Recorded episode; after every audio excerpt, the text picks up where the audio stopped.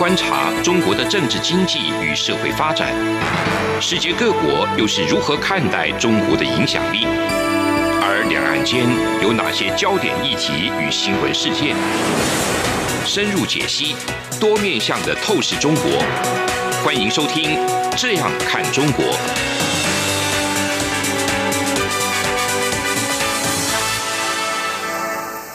各位听众您好，呃，我是主持人蔡明芳。您现在收听的是中央广播电台的《这样看中国》节目，蔡明芳时间。今天节目要谈的主题呢，同样延续呃上个礼拜呢，有关于两岸的一个经贸关系的一个往来哈，未来要在政府方面要怎么样持续来努力跟深化哈。我们今天同样非常荣幸哈，再次邀请到陆委会的邱垂正副主委哈，来跟我们讨论相关的这些议题。我们欢迎副主委。主持人明芳老师，各位听众，大家好。好，那我们今天哦，其实会比较关心的，在上礼拜我们其实有谈到了台湾的这个凤梨的事件，以及观光客的事件，以及谈到了相关的检疫的问题。更重要的是，中国它一直不断的希望在所谓它的九二共识之下，它所认知的九二共识之下。来跟台湾这个继续谈后续的一些经贸相关问题。可是，在这个九二共识之下，我想我们上礼拜也有提到，九二共识其实在台湾本身没有共识，甚至可能在国民党本身也没有共识。那在中国跟台湾也没有共识的情况之下，目前看起来可能还是会一直搁置。所以，我想陆委会一直的立场就是希望大家可以搁置争议。然后求同存异。那我想在这一段时间哈，中国最令人家关心的就是中国这个两会哈。那两会的话，他讨论了所谓的这个“十四五”规划跟二零三五年的这个愿景目标的纲要了。那我想“十四五”规划里面，中国还是不外乎希望，特别是强调所谓的科技自主，他也希望去这个发展自己的内需，透过内需以及外需。可以相互的这个带动，外需就是所谓的出口，那可以让中国的经济呢可以持续的这个成长。我想我们在节目之中哈，其实跟副主委报告，呃，我们已经有谈论过几次有关于“十四五”规划，特别是在内循环跟外循环的部分。在外循环的部分，我们上周一开始我们有提到 OECD 的资料嘛，就是整个。印度 OECD 它估计它在今年的经济成长率会到十二点六个 percent。那其实那十二点六个 percent 其实有很大一部分哦，它是从中国会移出去的，或者是厂商的新增投资就不会再继续发生在中国，它就跑到印度去了。所以从我过去在节目之中跟各位听众朋友分享的一个观点就是。当这些厂商慢慢移出去的，这些厂商的出口就不会再增加了，嗯，不会再继续持续下去，所以就不会有中国目前在两会里面或过去他们在“十四五”规划里面所期待的那个外循环，那个我会比较这个保留。嗯，那更重要的是，一个已经以出口为主要经济成长引擎的一个经济体，突然之间他想要转向走内需为主，那。不管你要走内需还是要走出口，你要走内需，你总是要有钱，你要让人民有钱。那人民有钱就是要有所得嘛。那当这些厂商如果他不再继续在中国投资，或减缓在中国的投资，其实他对于中国的消费或中国所得的提升就会相对比较有限。通常厂商他在生产的时候，不是只有厂商设厂而已，他还有相关整个产业链。所以如果一个大厂商他的投资规规模减少了，那相关的产业链，它的这个供应，它的生产也会跟着下降，它的就业就会跟着下降。所以这样子的话，其实对于它的内需就会产生一些比较不好的一个影响。那目前它虽然这个中国还是持续希望提出一些这个相关的产业措施哈，那我不知道说从副主委这边来看。目前在“十四五”规划里面，其实不管是外循环还是内循环，以及它所谓的这个科技的自主的问题，其实我想都会面对挑战。那台湾的政府单位才又发现了这个中国，它持续透过一些在台湾成立公司，然后去挖角台湾技术人才的一个问题。那我想，这个挖角人才的这个问题，我想长期也是陆委会在关心的一个议题。那我不知道我们未来哈，我们政府应该要怎么样来因应中国在持续挖角我们人才的一个问题。我想这个问题其实不是只有台湾有，我想美国被挖得更凶。中国过去有所谓的千人计划嘛，那日本其实也一直不断的面临中国在进行所谓挖角的问题。那我不知道副主委在这里有没有一些过去有什么样的一个经验或一些想法可以分享给我们听众朋友了解的？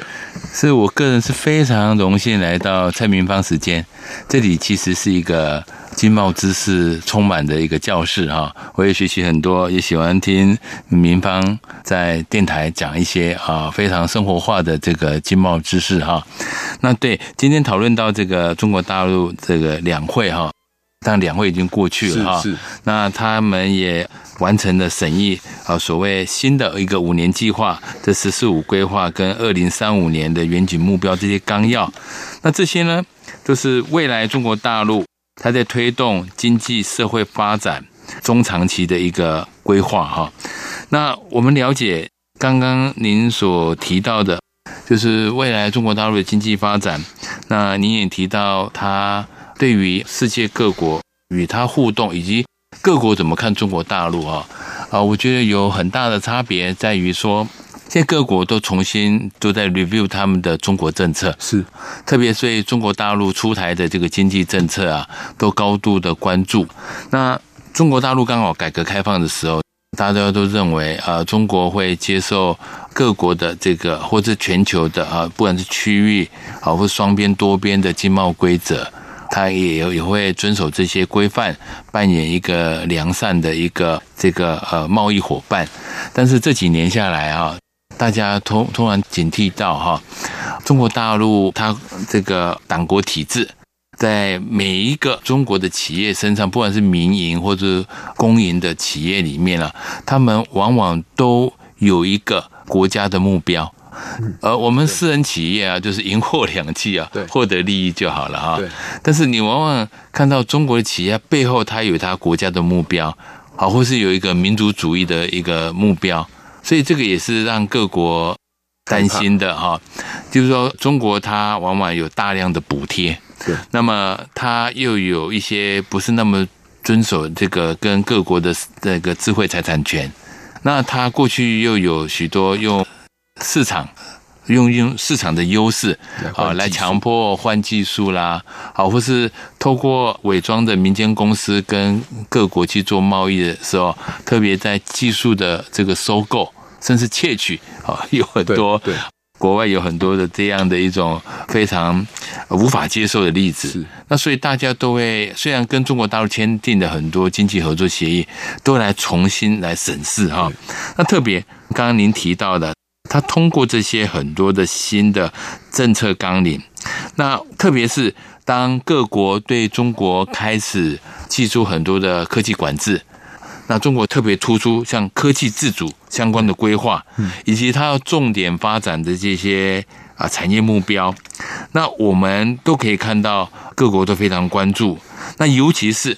大家认为，他为了完成他国家目标，他有很多的私人企业，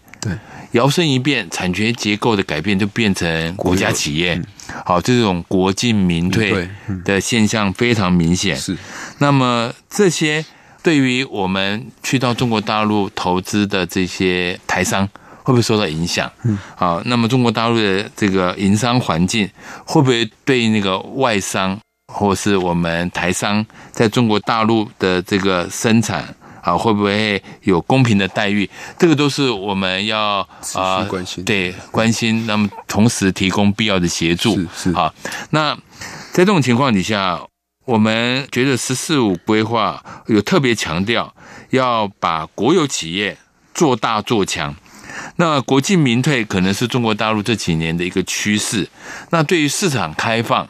这是真心诚意的呢，还是说大门打开，小门关起来？我们过去在看相当多的这个企业进入到中国大陆市场，虽然他公开说这个市场是公开透明的。啊，确实可以投资，但是有很多的地方的保护主义还是会出现。那这也是很多台商朋友告诉我们，他看得到吃不到。他们在投资，比如说过去有一带一路，那么我们看国台办的这些长官，或是海协会的长官，他们带着我们台商去到各地看很多投资案。对。但是我们回头来问我们的台商朋友，您真正有参与到的这些商机有多少？又是微乎其微。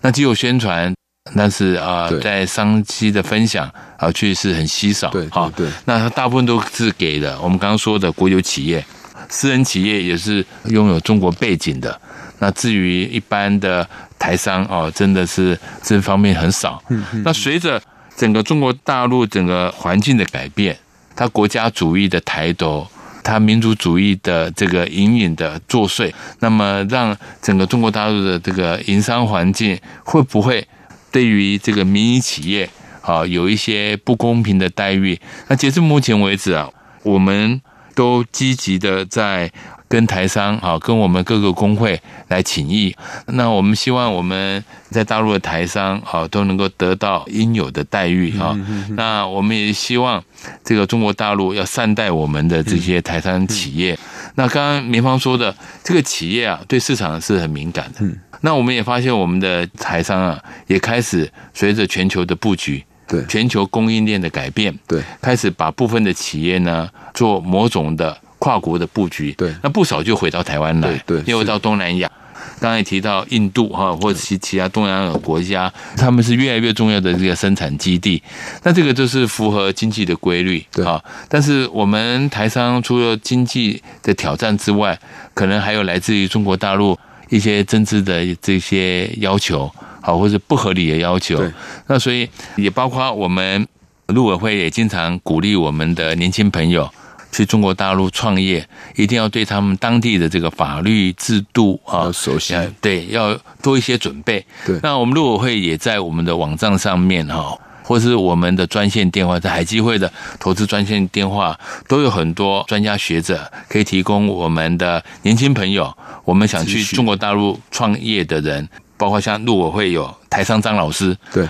那么海基会有财经法律顾问，我们希望各界人士对中国大陆整个市场有兴趣的，可以这个跟我们陆委会海基会来洽询一下.多一份资讯就少一分风险。确实，像这个邱副主委所讲的哈，多一份资讯就可以少一分风险了，因为确实在中国哈，在中国经商的时候，其实刚刚副主委有提到说，中国目前希望把市场开得更大。但是如果市场开得更大，再搭配它在“十四五”规划里面的要把国有企业做大做强，意思就是说，我在我的市场里面把我的企业养得更大了，然后我开放你进来也没有关系。那开放你进来，其实就会遇到刚刚副主委有提到的，就是看得到吃不到，因为看得到的要吃到都是被中国的大企业给吃掉了。对。那我想大家还是不要忘记哈，最近这个美国总统拜登讲了一句话就是习近平骨子里没有民主了。那其实我想，拜登更不了解的是，习近平更想的是一统江湖，他想要称霸世界了哈。所以我想，在这样一个情况之下，我们等一下还是可以继续来探讨哈。目前这个“十四五”规划以及这个中国技术要科技自主哈，对于未来不管是台湾还是我们这个世界哈。会进一步的影响是什么？节目进行到这边，我们先休息一下。这里是中央广播电台《这样看中国》节目，节目稍后回来。从两岸、国际、历史文化与财经等角度透视中国的《这样看中国》节目，每周一到周五晚间九点三十分到十点，在中央广播电台播出。如果您对《这样看中国》节目，有任何收听想法或意见，欢迎寄信到台北市北安路五十五号，也可以透过电子邮件的方式。节目有两个信箱：二零二零 at rti 点 org 点 tw，或是二零二零零二零三 news at gmail.com。再次谢谢听众朋友们的收听与支持，请持续锁定。每周一到周五晚间九点三十分到十点播出的《这样看中国》节目。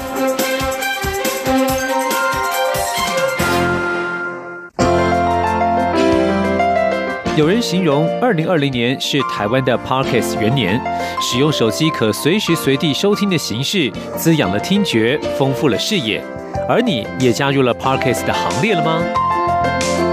央广新闻部制播的众多精彩节目，陆续在各大 Parkes 平台上架，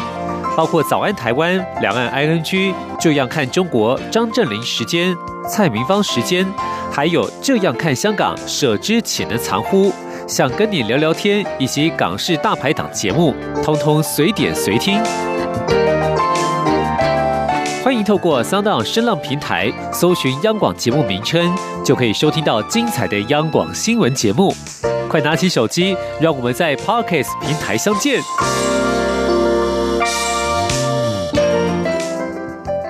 各位听众您好，我是主持人蔡明芳。您现在收听的是中央广播电台的《这样看中国》节目，蔡永芳时间。那我们继续要来这个邀请邱副主委哈，跟我们讨论一下台湾跟中国的一个经贸的一个往来哈，未来可能会面临到的一些挑战。那其实刚刚呃邱副主委提到一个非常重要的，就是说在“十四五”规划里面，中国有规划了一些自己想要做的事情。那我想在过去这一段时间，中国的国进民退其实已经造成。不要说是外国的厂商，光中国自己本身境内的一些厂商、企业主就有很大的恐慌哦。不管是阿里巴巴的马云，还是这个像腾讯，或者是说像这个联想，这个柳传志，他们都是有传闻是被。退休的，嗯，特别是马云在这个去年中国的一个这个所谓的四十人的这个金融会议，对，那也特别提到他，我想以一个在中国里面算是很成功的企业家。不管说他的成功是不是来自于中国共产党的一个支持，但是他讲了一句话非常重要，就是说，在中国里面，其实它的金融市场哦，它其实不是金融市场有问题，而是根本没有什么，没有所谓的市场机制，哦，没有所谓的管理。那其实这个对于中共本身来讲，其实是有很大的一个批评的哦。那我想。就我个人而言，我也是蛮佩服马云哈，他可以在这个中国的境内继续这样讲真话哈。那我觉得在科技自主的一个部分哦，其实我们真的就是面对到非常大的一个挑战，特别是。台湾目前哦，其实面对这个中国的磁吸效应哦，这个目前政府就是尽量可以去因应了哈。那我们刚刚副主委其实有提到，呃，目前政府它除了有一些新的产业政策在发展以外，我觉得其实要防范这种人才被磁吸，嗯嗯，更重要的其实是优化台湾的生产环境了哈。那特别是大家可以看到，在武汉肺炎疫情这段期间，其实非常多在中国。工作的台湾人，他们都决定要回来台湾了。决定回来台湾，我想并不是因为台湾的薪水比较高，而是至少这里是一个安全自由的环境。那特别是大家又看到这个香港他所面对的一个问题哦，我想在香港问题上。中国过去对于香港所谓的反送中事件呢，其实已经造成香港人非常大的一个不安。哦，我想我如果是一个老一辈的香港人，我一辈子生活在香港，我是多么自由快乐。那我的言论自由也好，我的金融的一个自主性也好，都是相当高的。但是我我想在国安法通过以后，其实对于许多香港人来讲，坦白说，有一点像深陷这个牢狱一样。那特别是像美国智库哦，这个传统基金会，它在这个香港问题上，某种程度，它也把它看成跟跟香港就是跟中国一样的了。那其实这个对于未来香港的发展会有很大的限制。那从“十四五”规划到香港这个事件，当然，我想台湾目前还是把香港跟中国把它区分开来。毕竟，我们还是不可以这样去看香港人，因为香港跟中国还是有一些不一样。但是如果我把“十四五”规划再把香港放进来，我觉得在未来香港的一个金融中心的定位上，它可能会有所动摇。对，或大家已经在看香港跟现在的中国已经没有不一样了。对，如果是这样子的话，我们又面对到刚刚在前一段节目也没也有提到不公平竞争。对。我们在节目之中其实也跟各位听众朋友分享过，就是很多的中国企业到美国去上市的时候，它有隐匿一些会计的资讯。哦，我想过去最大案子像瑞幸咖啡的一个案子，做假账的案子，那这样的案子其实让美国的投资人遭受很大的损失，或者是在原来相信美国投资市场的这一些，不管是美国国内的投资人还是海外的投资人，都会对美国政府的监理政策会产生一定的担忧，所以我想从这个川普政府开始，即使到现在的拜登，他们还是希望可以加强监理。所以加强监理的话，有一些在。美国无法接受目前的监理制度的，他们就纷纷从美国下市，想要回来香港上市。嗯，可是问题来了，你原来是一个有问题的公司，你在美国上市不了，或你要回避美国的这个监管，你又回来香港上市，嗯，那是不是会使得香港的资本市场它就会变得更恶化？第二个是说，原来我会在香港上市，我会在香港设点的这一些金融公司，它会在香港设点。是因为香港跟上海不一样，是香港跟深圳不一样。可是现在大家把香港看得跟上海一样，那我就有可能会离开香港，然后就回去上海就好了。我可能就离开香港，我就跑去深圳就好了。有一些。更担心的企业家，更担心的外资机构，他就会从香港，然后跑到新加坡去。是，当然，我们过去也有很多人希望说，台湾可不可以在金融这一块也吸到一些香港过去的一些这个生意或一些商机哈。但是，我想大家还是有一些不一样的一个制度。很难在短时间之内有一个改变。那我不知道，就是说，从这个角度来看呢，就是说，香港目前的地位已经有一些改变。嗯，我们政府目前在处理香港的问题上面，特别是说，我想我们过去其实有蛮多的港资会到台湾来投资的啦。那在这一块上面呢，我们政府未来在面对这个港资的一个审查上面，我们应该要怎么样去做一些改变？或第一个需不需要改变？如果不需要改变的话，那我们在一些评估的审议机制上面，会不会有在做一些强化的部分？因为香港的问题，我想任何一个国家要来台湾投资，我想我们政府都是开大门让他们走大陆的。可是。回到我们从上礼拜到现在讨论的问题，就是说，如果你是有政治前提的情况下，你有政治意图要来台湾投资的话，当然政府就要非常的小心去把关了。对，那我不知道在这个部分上面，呃，目前政府。会不会有一些相关的一个做法或一些改变，然后来确保台湾的一个投资环境可以持续保持像美国人现在在讲的常讲的一句话，叫做“净网”，持续保持一个干净的环境。那一方面也保护我们台湾的一个厂商在市场上的竞争，二方面也保护外国那些原来相信台湾有市场机制的这些厂商，他愿意继续到台湾来，因为他们会很害怕说，我会不会因为到台湾来投资，那。现在有中国的厂商进来，他会不会偷了我的技术？嗯嗯，这个明芳老师问的非常广啊，提到香港，那么呃，我们从中国大陆这次两会啊，除了看到“十四五”规划。通过之外啊，那另外我们也可以看到，对于呃香港的选举制度的这个改变哈，那当然我们就非常忧虑香港有限的民主哈，又受到呃进一步的摧残。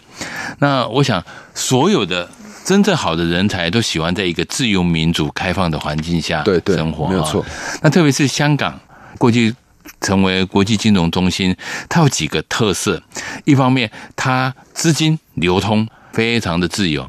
它的人流那个流通，厂商的移动非常的自由，对，讯息的流通非常自由。这自由的环境是造就香港成为国际金融中心的一个非常重要的 infrastructure。对，那如今香港有更多的政治介入，那么一国两制已经变质到目前，呃，可能是北京在。